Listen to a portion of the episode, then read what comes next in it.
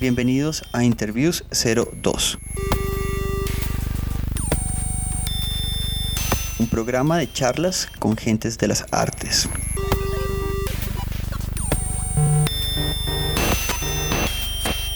En esta oportunidad charlé con Andrés Valles, un artista bogotano quien produce obras a partir del estudio de construcciones arquitectónicas, elaborando piezas que sintetizan las características de edificios en formas geométricas que luego corta y ensambla en planos superpuestos de papel, creando nuevas arquitecturas que se preguntan por la relación de los humanos con estas construcciones. Durante la charla hablamos de sus inicios en el arte y las motivaciones que le han llevado a construir su obra en los últimos años. Mi nombre es Andrés Valles, eh, soy artista plástico y en un principio nunca me vi haciendo arte, eh, puesto que primero lo que hice fue estudiar diseño, arquitectura e ingeniería, una carrera que no tiene nada que ver con el arte directamente, pero dentro de las asignaturas que tuve eh, en esa carrera me llamó mucho la atención lo que era fotografía y, e historia del arte. Creo que esas dos materias fueron las que me ayudaron a conectarme directamente con el arte y eh, las personas que me daban estas materias pues empezaron como a asesorarme un poco eh, como en dónde estudiar y cómo podría ser la cuestión de hacer arte. Yo nunca me vi como artista, siempre me vi como una persona que le gustó mucho el diseño y que tenía como mucha idea para arquitectura. Y, y pues bueno, finalmente eh, la vida me dio un vuelco total al, pues al estudiar artes, puesto que cuando yo estaba estudiando la otra carrera, yo estaba estudiando de noche una carrera nocturna, una carrera tecnológica, lo cual implicaba eh, un horario de estudio de 6 de la noche a 10 de la noche, de lunes a sábado más o menos. Y en el día de 6 a 5 y media era un trabajo de oficinista. ¿Qué, lo llevó a estudiar eh, arquitectura? Pues esta, esta parte de arquitectura primero. Primero fue como las dos... Eh, las dos fallas, eh, como las dos veces que me presenté, fueron mentiras, fueron como tres veces que me presenté a la Nacional, puesto que yo quería estudiar arquitectura en la Nacional y fueron totalmente fallidas. Entonces busqué algo como que me permitiera estar como en contacto con, digamos, con la arquitectura. Pero al cabo de dos años de estar estudiando, como que tuve un agotamiento de todo y entré en conflicto con muchas cosas que estaba viendo en la carrera, puesto que pues eran todos los semestres hacer planos, hacer maquetas y no veía más y más y más cosas que lo, pues que lo estuvieran como llenando a uno. Claro, es que estaba estudiando una, formación técnica. En últimas estaba, estaba más enfocado, me imagino que esa formación en, en la solución como de problemas literalmente técnicos como del, del proceso arquitectónico. Sí, digamos, el, el, perfil que tenía en la carrera como tal era trabajar eh, como la mano derecha del arquitecto. Eh, y pues como haciendo las visualizaciones de todos los proyectos que se, se, le ocurrieran. Como el trabajo sucio, básicamente. Más o menos. sí, puesto que ahí empecé a ver como bases de AutoCAD, pero pues estamos hablando del año 1998, puesto que el AutoCAD era más como a punta de comandos, era todo comandos y comandos. Y. Mm, o sea, a usted les tocó más o menos como ese momento era el cambio donde la, cuando los medios digitales estaban llegando a la arquitectura. Exactamente. O sea, ya no se hacían planos a mano. Sí, yo tuve como toda la noción de los planos a mano. Todas las entregas eran con planos a mano. Eh, habían profesores muy cabrones, muy robones, porque pues eh, las circunstancias que uno tenía, digamos, de estar trabajando en el día, eh, le tocaba a uno dividir el tiempo entre estudio, trabajo y a veces como pues la novia lo que estuviera ahí acompañándolo a uno, pero los manes eran muy cabrones cuando iban a calificar. Entonces uno entregaba un plano muy bien hecho a tinta y el man pues obviamente para que no lo fuera uno a repetir o a corregir ahí era con marcador rojo y lo rayaba todo, todo, todo, todo. Como ahí están las correcciones y vuelvo a hacer. Entonces siempre uno hacía un plano totalmente en lápiz y ese después lo calcaba en tinta, que eso era un camello completamente. ¿Y qué le interesaba la arquitectura en ese momento? Como tal, eh, me llamaba mucho como el, lo que es el bloque, la geometría, todo lo que contiene adentro.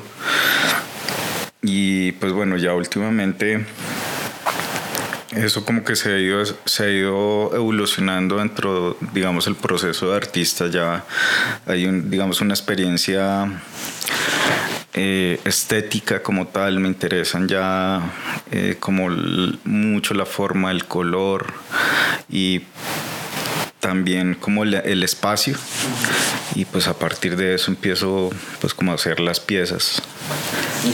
¿Alguna vez le interesó construir como la parte de la arquitectura que no, que pasa los planos y se va como, o sea, ya el, hecho de hacer una casa, un edificio, eh, diseñar como esa cosa y llegar, llevar como eso, esas ideas que van del papel al, pues a la materia como tal? Digamos, cuando yo entré a estudiar eh, esa carrera, lo que pensé siempre era como termino la carrera y voy a tener un proyecto que sea para mí, que, el cual pueda construir y como ir alimentándolo de ciertas cositas, como le pongo aquí, le quito allá. Alguna vez una amiga me había mencionado como, oiga, venga, cuando yo, ya estemos un poco mayorcitos, yo creo que lo llamo a usted para que me diseñe la, la cuestión. Y le da una.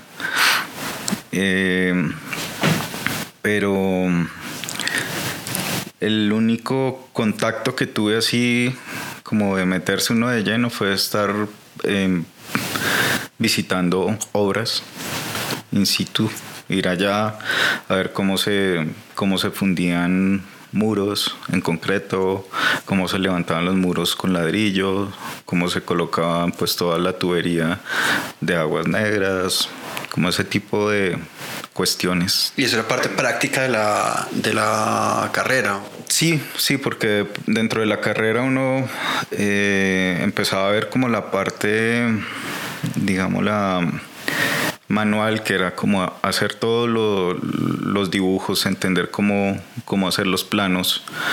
Eh, y después había otra parte que eran como todos los detalles arquitectónicos, que es como lo que se basaría el, maestro de obra para entender qué es lo que va a hacer dentro de un muro, qué es lo que va a hacer dentro de una plancha de concreto y cómo se debe construir todo.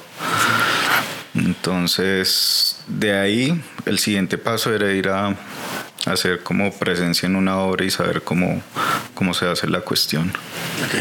¿Y llegó a terminar esa carrera? No.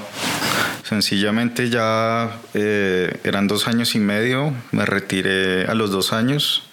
Eh, curiosamente lo que pasó fue que durante los dos años estuve recibiendo como muchísimas imágenes, que eso fue lo que me activó al estudiar artes plásticas, en la cual dije, mm, como que esto no es lo mío, no es andar cuadriculado, no debo hacer otras cosas, no siempre es como el plano, la maqueta, el plano, la maqueta, el plano, la maqueta.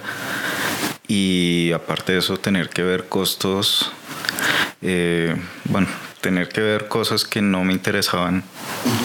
Como la parte, sí, la parte más... Más cochina. Más, dura, así como de la arquitectura, que es presupuestos y cosas de estos. Bueno, entonces no termina esto y termina estudiando en la SAP, ¿no? Haciendo, el, haciendo el, el pregrado de artes. En la SAP, em, digamos, me enteré de la SAP porque uno de los profesores con los que yo veía historia del arte en la otra carrera, él me dijo, venga, pues usted ya intentó en la nacional, le dije, no, pues intenté con arquitectura, le él me dijo, no, pues vea, está la SAP, le dije, no, pues no la conocía, me dijo, preséntese. Y pues hice como todo el procedimiento y pasé. ¿Esto en qué año fue? Esto fue en el 2000, 2000, 2001 más o menos. O sea, tan pronto tuve como el, el, choque de decir como que esto no va, pues me incliné más por el otro lado. Bueno, ¿y cómo fue ese cambio de, de, de, educación? ¿no? Porque usted venía como de este, me imagino que los dos programas eran totalmente diferentes. Muy distintos. Eh, afectó totalmente porque pues uno yo venía trabajando en el día, estudiando de noche, acá estar eh, estudiando artes, digamos, con horarios de todo el día, tener clases de 6 de la mañana a 9 y ahí un hueco y después otra vez clase a las 3. Eh, pues obviamente eh, los trabajos tuve que cambiarlos completamente y volverme a como reorganizarme a hacer otras cosas. Empezar a, a, trabajar fines de semana únicamente. ¿Y en qué trabajaba en esa época? Eh, estuve trabajando varias veces en, en ventas de ropa, de cosas de esas.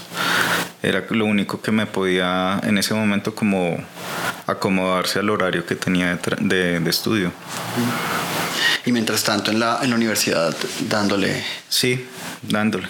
Eh, digamos, lo otro es que, pues bueno, estas dos carreras fueron como... Eh, las estuve manteniendo de los sueldos que recibía, puesto que la primera, bueno, fue algo que quise hacer, tomó un préstamo en el ICETEX, estuve ahí con un préstamo y ya la otra pues la estuve manteniendo con los trabajos de fines de semana lo cual pues lo que todo mundo, los papás le dicen a uno cuando, bueno, y usted trabaja normal en una oficina y ahorita que se va a dedicar, va a estudiar artes y de qué va a vivir.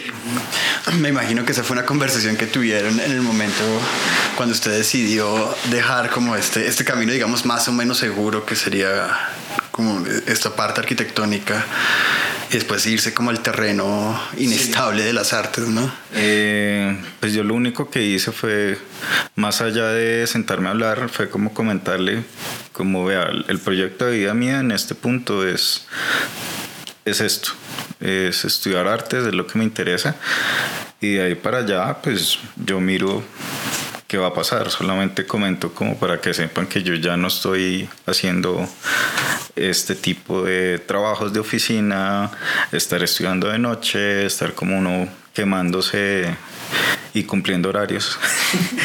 eh, y bueno, pues lo cambié, lo acomodé para otro, otro lado. Uh -huh. eh, ¿Y qué ¿Y lo apoyaron con la decisión o cómo fue esa...? Sí, sí, uh, duramos yo creo que unos cuatro años, casi lo que duró la carrera para que empezaran a como asimilar un poco la situación en la que yo estaba, puesto que eh, estudiaba toda la semana, de lunes a viernes, sábados, domingos y festivos trabajaba y así era pues como el ritmo de vida completo. En la, en la carrera, cuando estaba estudiando, pues me imagino que después la, parte, la formación básica, pues normal de todos los artistas, pues por lo menos en, en esa época en la que digamos, los, nosotros dos estudiamos, que fue más o menos la, el mismo periodo de tiempo. Eh, cuando llegó la parte como ya en la que tenía que comenzar a hacer como sus cosas solo, ahí vuelve a pensar como en la arquitectura o, o, siempre estuvo como dándole vueltas a la arquitectura? No siempre, siempre estuve en un, digamos como en un, en unas arenas movedizas porque pues me interesaba, pero nunca la desarrollaba, me iba como por otras ramas, otros caminos. ¿Qué hizo? ¿Qué, qué hizo? ¿Qué, ¿Qué, qué, cosas como exploró ahí? Como... Eh, estuve trabajando con... Eh, como con instalaciones sonoras, me interesa mucho, pues hace mucho tiempo no lo sigo trabajando, como la, la cuestión del audio, del sonido, pero me interesaba mucho eh, esa parte. Eh, empecé, bueno, pues cambié el dibujo lineal al ser un dibujo más orgánico. Entonces también me interesaba como empezar a, a, pulir un poco más el dibujo, a que fuera menos estricto dentro de lo que la formación anterior que había recibido. Eh, tuve problemas un poco con la pintura por, eh, digamos, como con los docentes que tenía en ese momento. ¿Por qué? ¿Qué, qué, qué le pasó? no, fue más como el choque de empezar a entender lo digamos como lo matérico de toda la pintura pero no sé si era la manera de abordar de ellos y botarle uno como todo el, el bloque de conocimiento. Y dije como que no es la pintura en este punto. ¿Se llegó con una idea más o menos clara de que es el arte contemporáneo cuando, cuando estaba estudiando o no o cayó ahí como con una idea un poco más romántica del, del arte? No, tampoco tan romántica, no. Poco, poco la boina no me, no me interesaba. Sí habían como unos intereses, era como entender un poco más el dibujo, eso me llamaba mucho la atención. Eh, digamos que empecé a entender un poco como parte del conocimiento que había recibido en la anterior carrera, como el, el espacio como tal y pues era acá enfrentarse al espacio como desde otro punto de vista entonces esto también me empezó como a inquietar mucho, el abordar todo, todo esto de otros modos y que todo no es como constante, o sea, como uno genera un proyecto y después genera otro y que cada cual tiene como su, su, su salida. ¿Cuál fue su tesis en, en la SAP? Eh, digamos, en ese punto yo ya estaba como, estaba muy digamos, inmerso con lo del, del audio y me empezó pues como a inquietar mucho lo que yo estaba haciendo a diario. Eh, yo soy una de las personas que no me gusta, digamos, el sonido ambiente dentro de un Transmilenio. Prefiero como estar escuchando música, lo que sea de música, pero no me gusta escuchar que estén hablando nada, poco. ¿No chismea?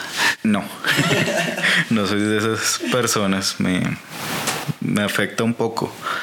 Entonces como que empecé a ver qué era lo que yo estaba realizando a diario durante seis meses, más o menos casi un año, a partir desde audios y finalmente la tesis fue una instalación, digamos, sonora donde yo hacía unos unos recorridos diarios, como ir a trabajar un fin de semana. Grababa una hora completa de audio y después me sentaba a trabajarlo en el computador, a quitar, cortar, editar, ponerles filtros y recomponía ese espacio una hora en un minuto, en 30 segundos y pues como que eran cosas puntuales que sucedían ahí en ese, en ese trayecto generé un, un disco, un CD con 12 tracks más o menos. Y eh, lo, que hizo lo que hice fue instalarlo en el espacio. Entonces, em, digamos, tuve un plan A y un plan B para poder entregar la tesis, puesto que la primera vez todo estaba muy calculado, como voy a hacer una, eh, una emisión en vivo en bandas FM y que todo el mundo llegue como a, escuchar desde su celular qué es lo que está pasando. Entonces habían dos reproductores mandando en banda FM en ondas muy cortas de menos de 4 o 5 metros. Poco chizo los... ¿Los hizo? Los... No, los conseguí. Es pura tecnología de iPod. Entonces, eh, lo que hice fue reproducir eso, pero en el espacio donde había montado toda la exposición, porque estaba acompañado como también de unas fotografías que hablaban un poco de los espacios que yo visitaba, donde no aparecía gente. Eh, al lado había una antena repetidora, la cual afectó completamente la emisión de la banda FM. Ah, una, una antena por fuera. ¿Dónde fue eso? ¿Ahí en, en, la sala de exposiciones de la SAPO? No, eso fue en, en este espacio que queda ahí al lado, de la, arribita de la Santo Tomás, en la Rebeca. La, en, la, en la cuarta con perdón, como en la tercera con 23 más o menos, que era una bodega, el bodegón. Y bueno, pues eso afectó un poco, entonces ahí vino como un plan B, entonces fue como generar un poco de la extensión del oído hacia la máquina, entonces eran unos cableados de 3, 4 metros para poder escuchar y poder como caminar. Y eso fue pues como la, la entrega de la tesis. Pero ahí, ahí digamos que la arquitectura digamos, no está presente, pero sí está presente como el urbanismo de alguna manera, ¿no? Como... Sí, eh, digamos, en las fotografías estaba muy presente, en el audio era más como lo, lo urbano, que se estaba ahí como, como de colchón, siempre. Pasa una cosa interesante cada vez que uno se gradúa, pues cuando uno se gradúa de la, de la universidad es que uno hace una cosa que uno cree que debería ser como, como el camino que va a seguir, pero normalmente uno, pues viéndose retrospectivamente, uno siempre se da cuenta que eso no es o sea que ahí sí hay como unos intereses ahí, como que si hay algunas formas, sobre todo formas de hacer que a uno le interesan, que, se van a, que van a acompañarlo a uno pues más adelante. Pero normalmente lo que uno hace en la tesis de la universidad nunca es la cosa, nunca es lo, a lo que uno se va a dedicar. Em, ¿En qué momento, digamos, después de que usted hace la tesis, que es, pues, que es este, esta instalación sonora, digamos, en qué momento vuelve como a pensar ya la arquitectura, y como a comenzar a hacer este cuerpo de obra, digamos, que es lo que más lo ha acompañado durante estos años profesionales, digamos? Bueno, de... Creo que después de la tesis yo terminé un poco saturado de información del, digamos, como del medio de todo lo que me estaba sucediendo en ese punto me tomé, eh, yo creo que unos 5 a 6 años sabáticos. ¿Qué hizo en esos años? Eh, cosas varias. Eh, trabajar, nunca me desconecté del arte, siempre estuve como en el making of, estando en el detrás de. Ahí ya estaba trabajando como asistente. Ahí comencé a trabajar como, como asistente de producción para artistas. ¿Con quién comenzó a trabajar? Yo empecé a trabajar con Miller Lagos. Mm, después ya empecé a trabajar con Jaime Franco, que eso fue ya como un poco más reciente, hace unos menos de dos años. O sea, casi siempre he trabajado con Miller.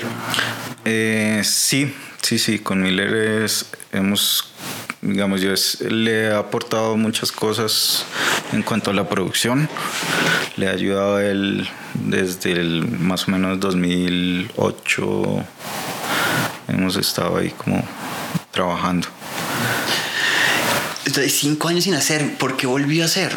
O sea, normalmente cuando, cuando alguien se toma cinco años sabáticos, volver a hacer es, uno es complicado y, y por no decir casi imposible.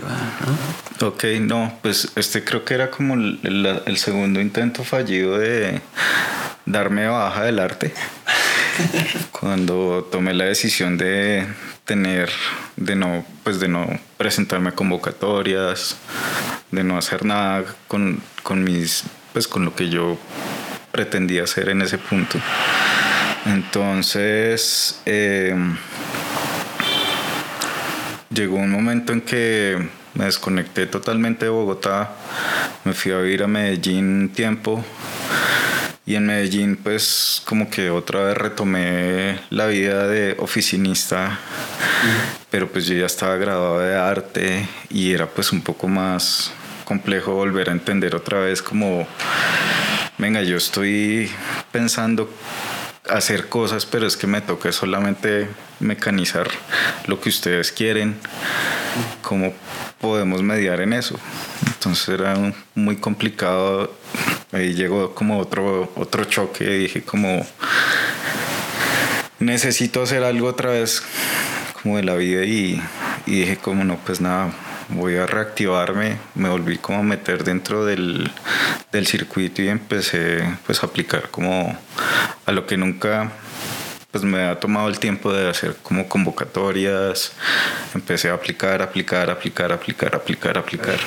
¿Qué fue lo primero que se ganó? Que después en esa que siempre hay como una hay un un periodo en que uno aplica y aplica y aplica y uno nunca se gana nada, ¿no? Creo que fue algo que en una convocatoria ya de Medellín del, del Museo de Arte Moderno para hacer un, una pieza en, en, la en la puerta principal de 4 metros de alto por 4. Eso era cuando todavía estaba en... Ah. en no, ¿Ahí estaba en Robledo? No. Eh, yo no me acuerdo cómo... No, yo creo que estaba en, en Carlos C, ¿no? Ahí. No, en donde está actualmente. Ellos abrían solamente, no la parte de atrás por donde actualmente uno entra, sino era la parte frontal, que es un portón grandísimo. Entonces, más allá de ganarme, la cuestión fue como que el proyecto que pasé quedó eh, seleccionado. ¿Qué era? Eh, era una convocatoria donde decía que podía uno presentarse como artista, arquitecto, diseñador, lo que fuera, y que hablara un poco del entorno de donde estaba ubicado el MAM.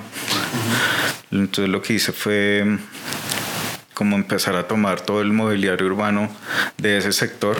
Estamos hablando de unos 20, 30 metros a la redonda y a tomar fotos de todo lo que era mobiliario urbano, sillas, eh, semáforos, canecas, bicicleteros.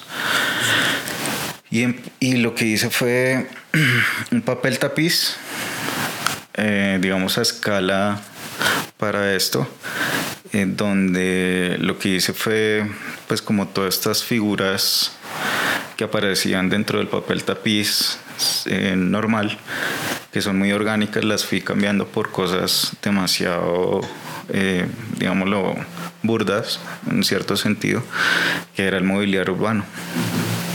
Que son, estos, que son estos, estas piezas que son como medio fractalosas, ¿no? Sí, son como puros fractales. Y eso, pero eso nunca lo llegó a construir ahí, o sea, eso quedó en proyecto. Quedó en proyecto, únicamente quedó en proyecto. ¿Después lo puedo mostrar en algún lugar o, o no? No, después lo que hice fue como viendo que, que pues que ahí había algo me quedé pensando un poco y empecé como a investigar más allá de como bueno si algo es vertical vamos entonces ahora como en lo horizontal un piso y empecé a armar un proyecto que mm, hablaba un poco de lo o sea hablaba desde lo mismo pero la idea era hacer más allá de la maqueta, hacerlo totalmente real, a escala 1-1. Entonces realicé unos, eh, unas baldosas portuguesas. Que son esas prensadas, ¿no? O... Eh, sí, que tienen muchos eh, como arabescos y cosas así, entonces armar, empecé a armar como unas maquetas de dos metros por uno digitalmente. Y pues la idea era vender el proyecto, uno empezando pues como a imprimir unas muy buenas fotografías a partir de eso y después que alguien se enamorara de la idea y me dijera como venga, le, acá está la cuestión y pues hagámosle. ¿Y eso pasó? Hasta el momento no. Hubo una persona que estuvo interesada, pero nunca lo pude contactar. O sea, estuve como llamando y nunca se, nunca se concretó. Pero bueno, eso, esos, esas cosas lo permiten a uno de alguna manera ponerse de nuevo como en el modo de hacer, ¿no? Que, claro, eso activa. Sí, que eso es, es, es una de las cosas que tal vez es bien difícil como volver a poner, después de tanto tiempo de inactividad, digamos, pues como volver a poner la cabeza en modo de producción, de, de proyectar y de hacer, de generar ideas. Es como que ese tipo de ejercicios que a veces uno los ve como hacia atrás y son como fallidos, em, pues porque precisamente no se han realizado eh, sí sirven, pues sirven más es como para, para, un ejercicio como muy personal de uno, ¿no? Como que sirve para hacer que la cabeza se ponga a funcionar, a pensar. Em, y pues generalmente nunca se hace, ¿no? Como que esos proyectos pues, están ahí, quedan ahí como, como en el limbo. Pero es chévere tenerlos y como volver a, ellos en la cabeza, ¿no? Como tenerlos ahí como en, en, tibiecito, digamos. Ah, sí, han, digamos, ha funcionado para esa época.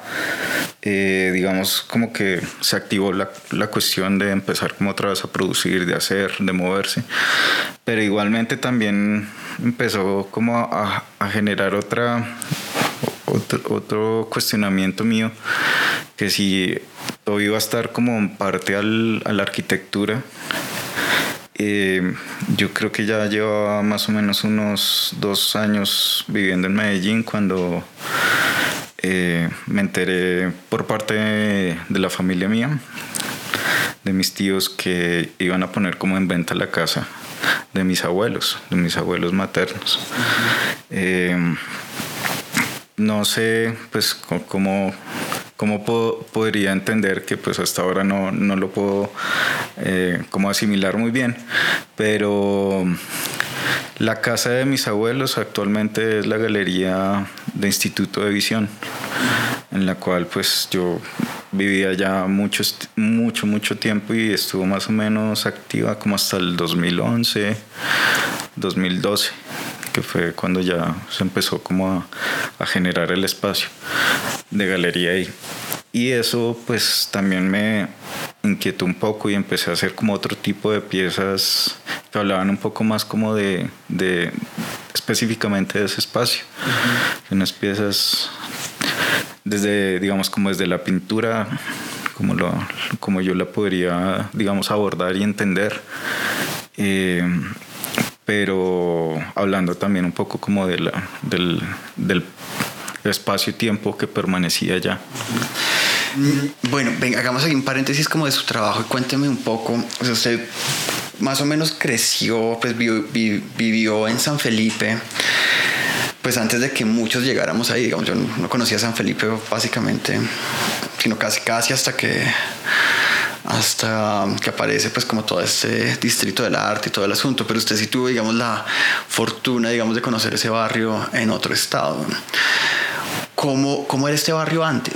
Cuando usted, cuando digamos su abuela vivía ahí, cuando usted estaba como, no sé, yendo, yendo a visitar y tal, ¿cómo, ¿cómo era este barrio? Pues bueno, siempre fue un barrio calmado, eh, un poco lleno de talleres mecánicos. Pero a comparación de lo que sucede ahora, ahora me parece mucho más distante, más lejano mm, y más solitario. En esa época había como un poco más de sentido barrial, de comunitario, digamos. Eh, digamos que sí, porque yo toda la infancia la viví, la mayoría la viví desde la tienda que tenía mi abuela. Ella tenía una tienda desde que se construyó la casa ahí. Entonces, eh, obviamente la conocían mucho en el barrio. Y digamos, pues el contacto con la gente empezó desde ese momento. Entonces, si uno salía, siempre le preguntaban, Ay, doña María Luisa, ¿cómo está? Que no sé qué, ese tipo de cosas.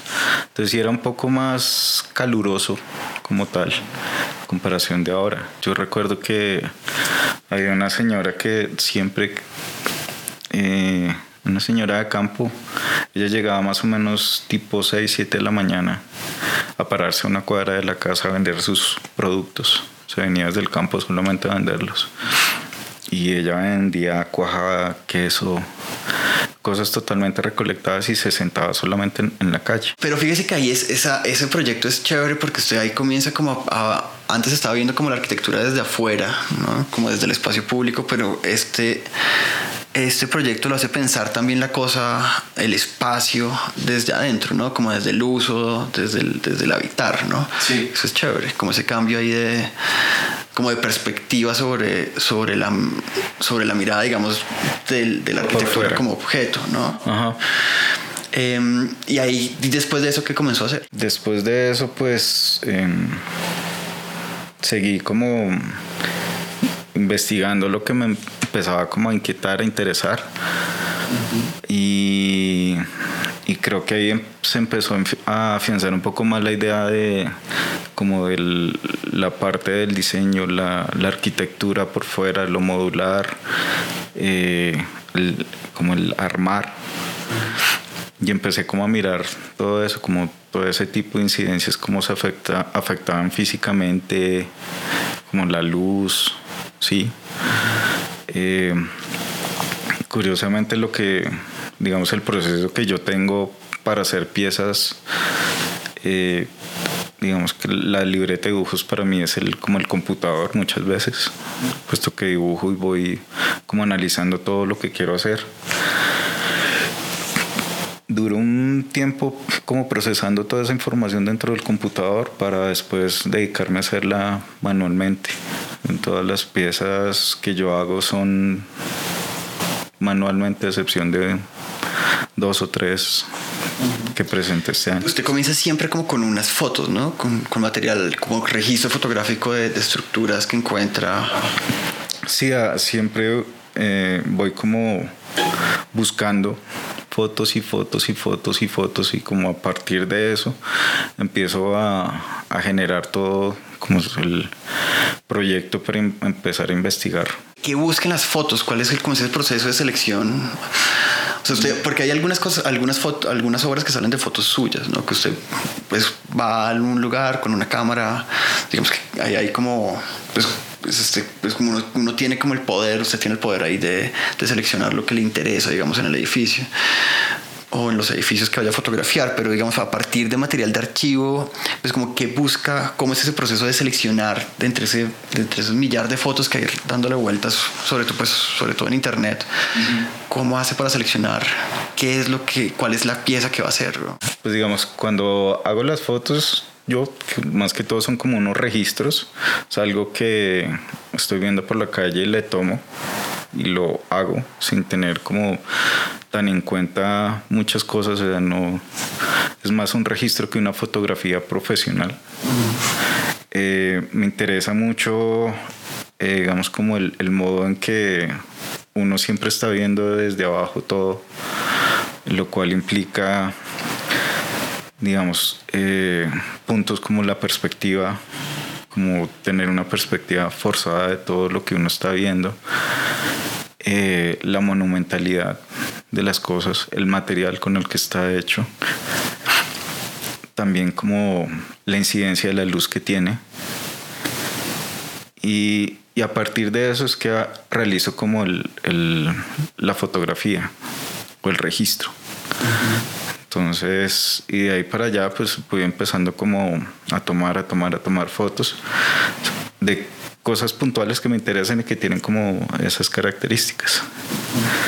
Ya, eh, cuando empiezo a trabajar con, eh, digamos, archivos, a veces bajo muchas fotos de internet de, eh, de arquitectos, de proyectos muy contemporáneos, eh, donde también se ve un poco la incidencia de la geometría, como de la perspectiva, el material, que también me, me ayudan a ver como un poco, digamos, como la simpleza o, la, o, lo minimal a lo que se puede llegar, como el estado del, de la materia y como lo físico que está, digamos, estos cuerpos o la arquitectura. Claro, por eso le interesa tanto el brutalismo, ¿no? Como este, este tipo de arquitectura donde la materia es súper presente, ¿no? Las formas de construcción que son muy geométricas, ¿no? monumentales.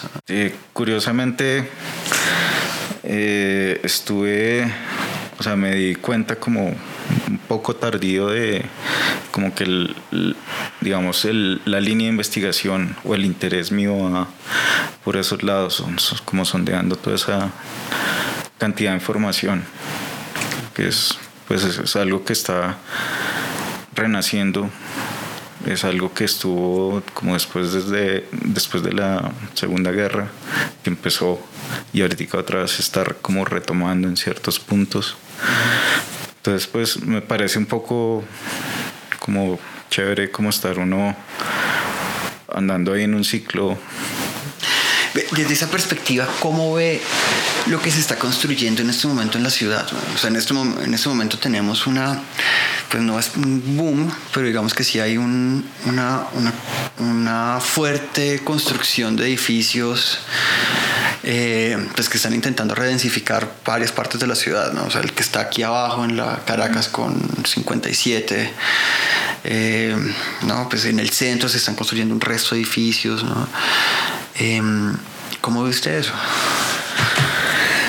Digamos que para los sectores donde se está construyendo, eh, creo que económicamente es una inyección muy fuerte.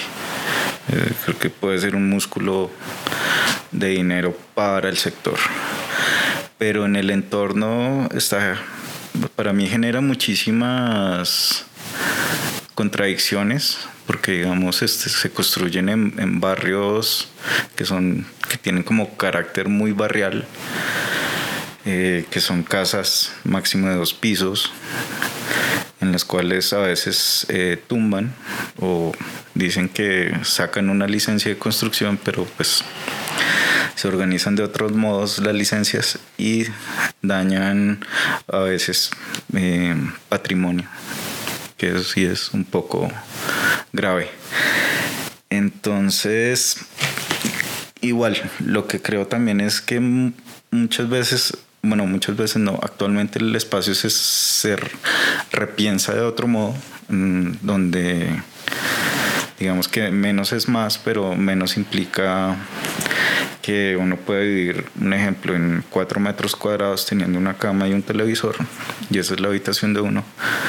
Y pues eso no, no es posible, pues creo que solamente como en Tokio. Sí, bueno, eso es como hacia adentro y hacia afuera, ¿cómo ve esto? Porque, o sea, no sé si se ha dado cuenta, pero yo me estaba, eh, o sea, yo he comenzado a ver como una especie de patrón como de, esta nueva arquitectura que está apareciendo en la ciudad que a mí me parece que son como sigurats, ¿sabes? Que son como bloques que son medio piramidales, generalmente son bastante feos.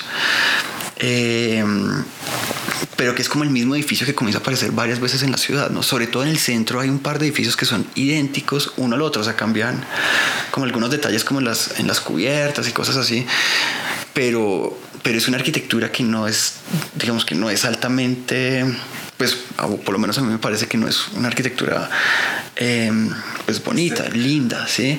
Digamos, salvo el edificio atrio, ¿no? Que, este, que ese edificio pues a mí me parece que es increíble. Em, pero de resto sí, como que estos edificios que son funcionales de vivienda, que tienen estas características, ¿no? Son edificios que no son, que no, que pareciera que no son eh, pensados, eh, pues como desde una perspectiva eh, pues propositiva en términos arquitectónica, ¿no? Creo que la, la, la cuestión puede ser uno como en las firmas de arquitectos, uno puede estar mediado posiblemente por, por la situación del país actual, en la cual eh, generen como un solo método de construcción posiblemente. Eh, yendo para mi casa yo encuentro un espacio que hace muchos años era un mega parqueadero y ahorita están haciendo una mega construcción, creo que son de apartamentos, lo cual todos parecen de cajita de bocadillos beleños, así largos, largos, largos.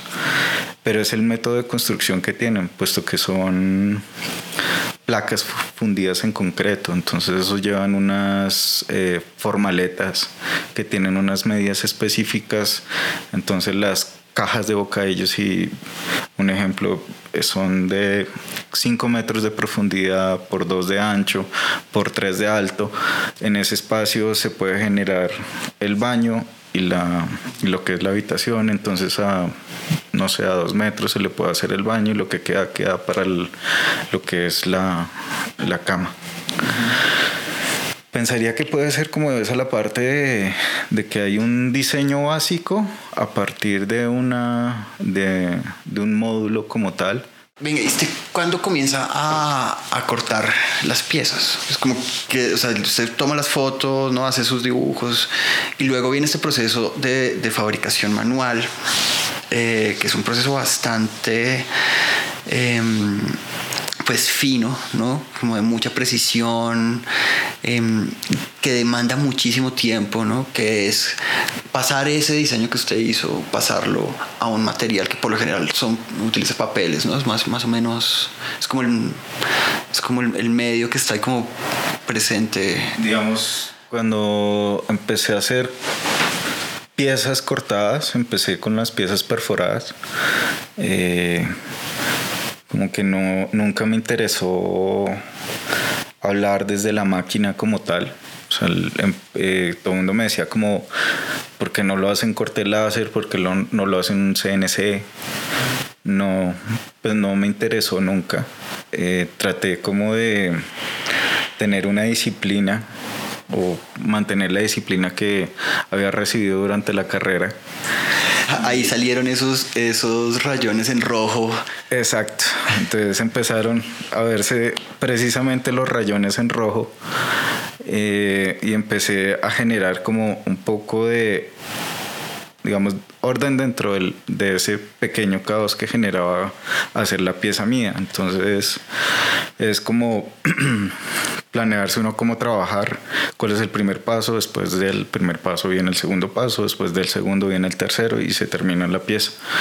Entonces empecé a trabajar con, con chapilla de madera porque al ser un material totalmente estético, eh, que da la apariencia de madera como tal. Es madera, pero es una madera totalmente diseñada con la cual hasta uno podría hacer una lámpara. Eh, me interesaba ver cómo, cómo este material tan diseñado lo podría, digamos, recomponer llevándolo solamente desde la parte matérica que es como la hoja. Y ahí empecé como a trabajar con eh, hacer piezas bidimensionales para llevarlas como a lo tridimensional y hablar un poco de la luz y cómo afectaba eso y cómo por la luz se formaban como las, las figuras tridimensionalmente sin dejar de lado como empecé a hacer los dibujos en un computador, los empecé a, manipular en Photoshop, empecé a hacer esto en, en 3D y, y bueno, terminó todo Esas piezas perforadas son bien interesantes porque si uno las ve de lejos, bueno, en general pasa con, sí, con, con la mayoría, que si uno las ve como desde lejos, uno puede pensar que fueron, si fueron realizadas como con un medio digital de producción, sea CNC, corte láser, lo que sea, ¿no?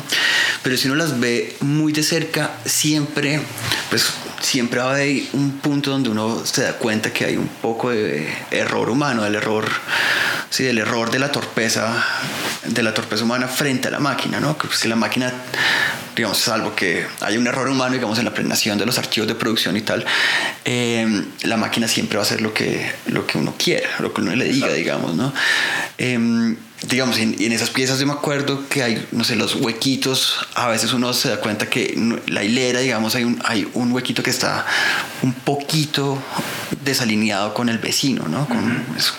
Y como que hay ese, ese ese es como el rastro humano, digamos, que queda de ese proceso tan em, metódico. Tan metódico, sí, tan metódico Y, tan, sí, como tan obsesivo también, ¿no? De, hacer ese tipo, esa producción de esa manera. Creo que eh, tiempo después encontré que, que parte, digamos, de mi lenguaje debe llevar al espectador o a la persona que está viendo lo que yo hago de tener ese tipo de recorridos y no, o sea, estoy hablando desde las piezas de los puntos, las piezas que son cortadas a mano, las piezas que son en tinta sobre, sobre, la, sobre la chapilla, perdón, incitan siempre a hacer un recorrido visual de todo lo que está al frente de los ojos de, de la persona que lo está viendo.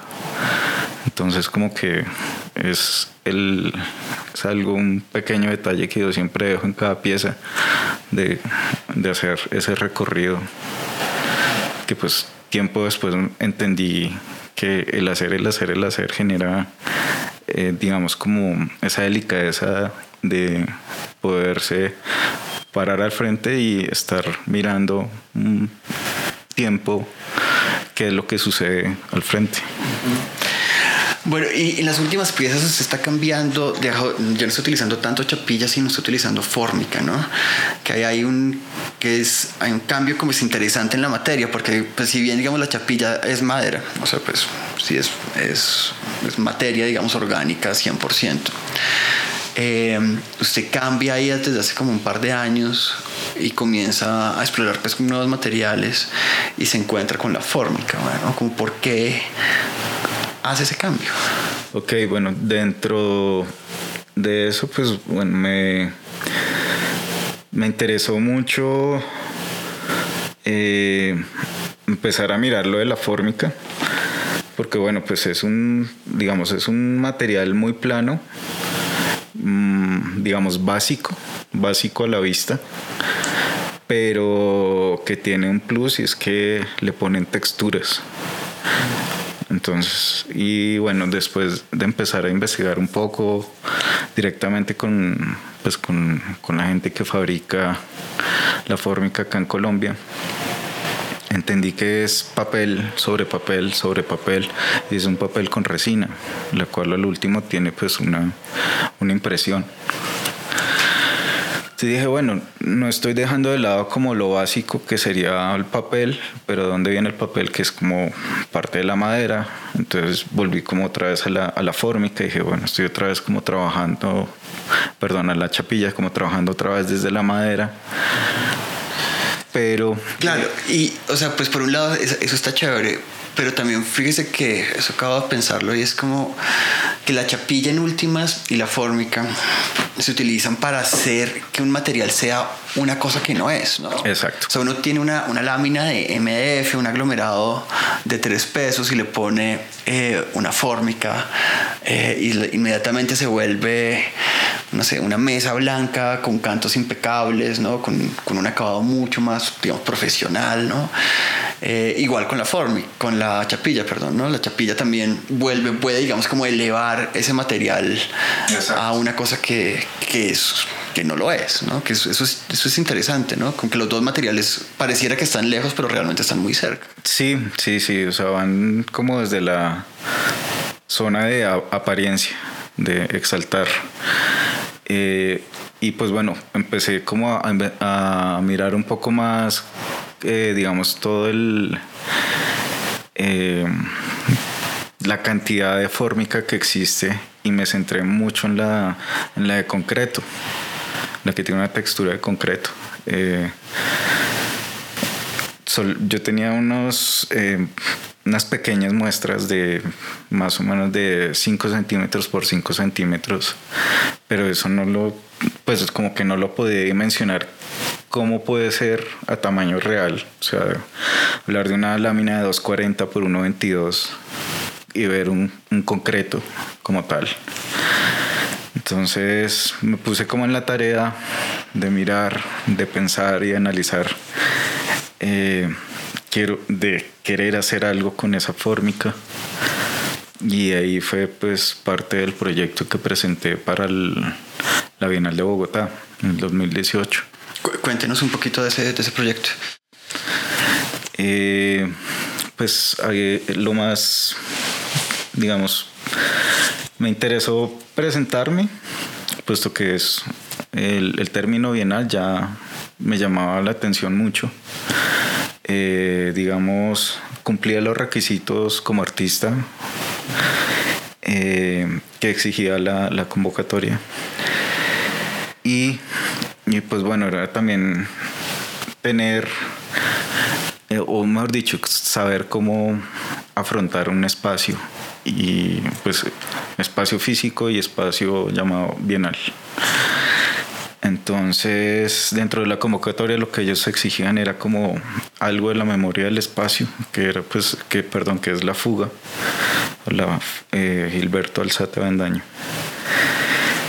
Y bueno, empecé a investigar un poco con fotografías como desde los 80s, 2000, como parte de las adecuaciones que se han hecho dentro de la sala principal, que es la número 3, en el segundo piso que es un poco compleja como para, para uno como artista saberla abordar, puesto que los muros son redondos. Hay dos muros que son redondos y hay uno que es muy largo, que son de 15 metros aproximadamente. Sí, además tiene estas columnas en el medio, ¿no? Es una sala, es una sala de exhibición pues claramente es un espacio de exhibición que se obligó a volverse una sala, un espacio habitable que se volvió una, una sala de exhibición a las malas, básicamente, ¿no? Sí.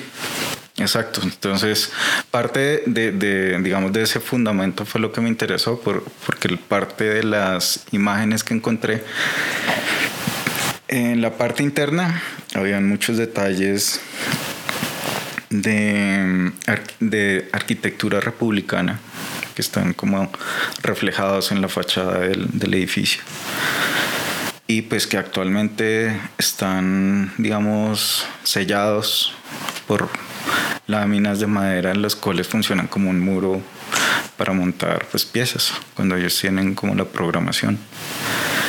Eh, entonces me inquietó mucho saber cómo como bueno eh, uno sabe que está ahí, pero hay mucha gente que no sabe que está eso, ese tipo de detalles ni cómo es por dentro.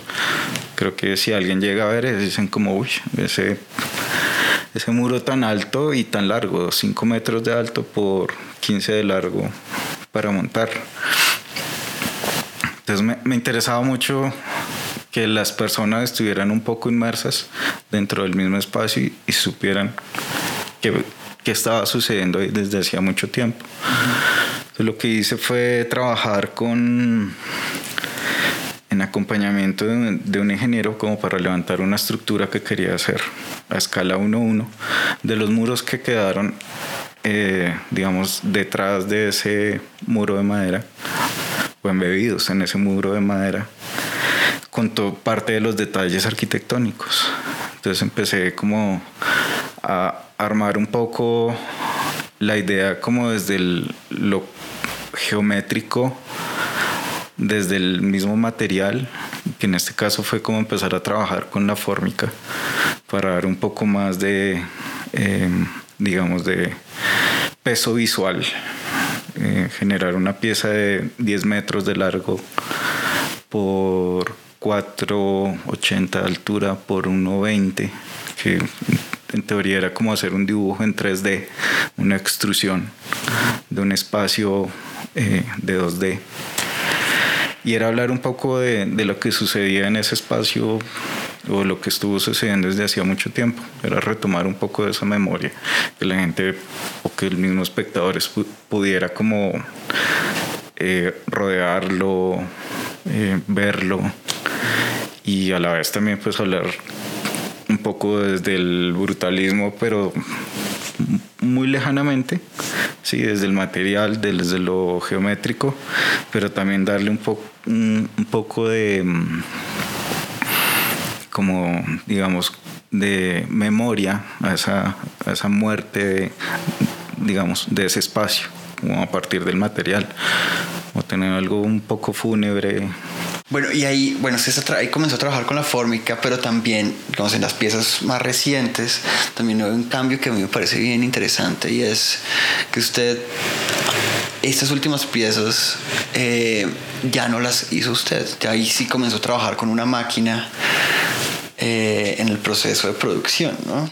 Sí, sí, sí, claro, ya es, no es un, digamos, el... Eh, para exigirme el nivel de detalle que necesito, no lo podría hacer y me demoraría muchísimo cortando a mano pues lo que es la fórmica. Es un material que obviamente no está diseñado para trabajar tan manualmente ni tan precisamente en lo que yo hago. Entonces debía buscar una practicidad dentro del dentro digamos de la producción que llevaba qué gana y qué pierde cuando comienza a trabajar ahí como con estos sistemas totalmente digitales? Creo que lo que uno puede ganar es que puede estar uno culpando a otra persona por hacer el, proceso por medio de una máquina y que el operador no lo sepa manejar. Esas son cosas que se le salen a uno porque pues uno no lo está controlando totalmente. Eh, el, la ganancia, digamos, es otro tipo de, estética frente al material eh, que ayuda y bueno, pues puede ser un poco más libre eh, para yo hacer cosas, digamos, dentro de las piezas que yo hago. no hay ninguna que sea curva, cortes curvos. Eh, un corte láser me permitiría hacer un corte curvo. Entonces, pero he tratado como de mantener un poco el, el, lineamiento que tiene que ver como dentro de lo geométrico sin incluir lo que es la esfera en todas las piezas. Entonces me sigue interesando como la, la estructura geométrica sin incluir como la esfera como tal. Para que se entienda un poco estas piezas, o sea, tampoco el proceso no es totalmente automático, digamos, no es totalmente digital, no solo el corte. El corte. Sí.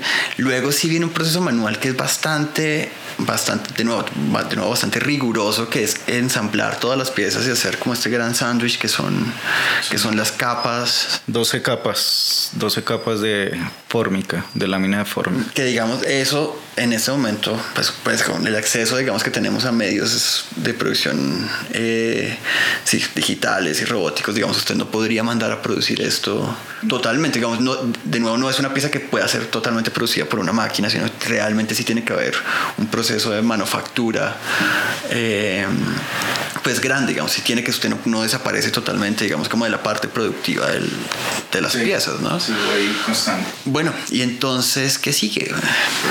¿Qué ha pensado para, para dónde va, digamos, con estas, va a seguir haciendo piezas de estas, de estas de fórmica? Como...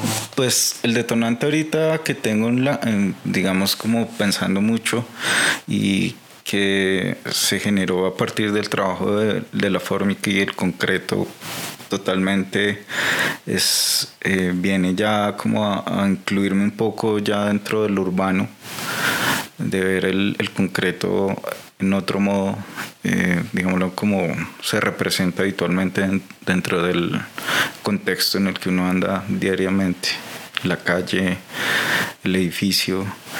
Entonces pues estoy ahí como mirando cosas muy puntuales de cómo el concreto y otros materiales, eh, más allá de ser, eh, digamos, facilitadores para ciertos casos, como construcción y eso, como pueden ser también eh, no facilitadores para el transeúnte.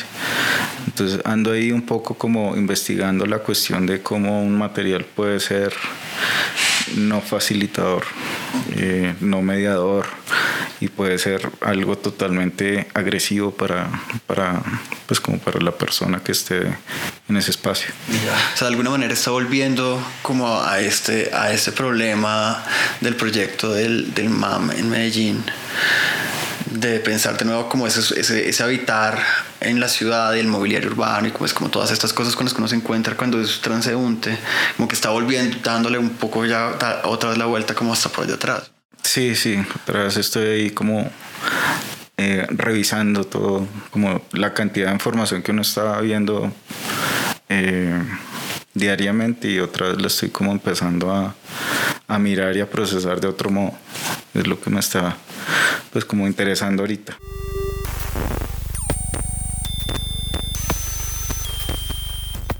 Quiero agradecer a Andrés Valles por su tiempo para esta entrevista. Interviews es un podcast de charlas con gentes de las artes que se publica de manera quincenal.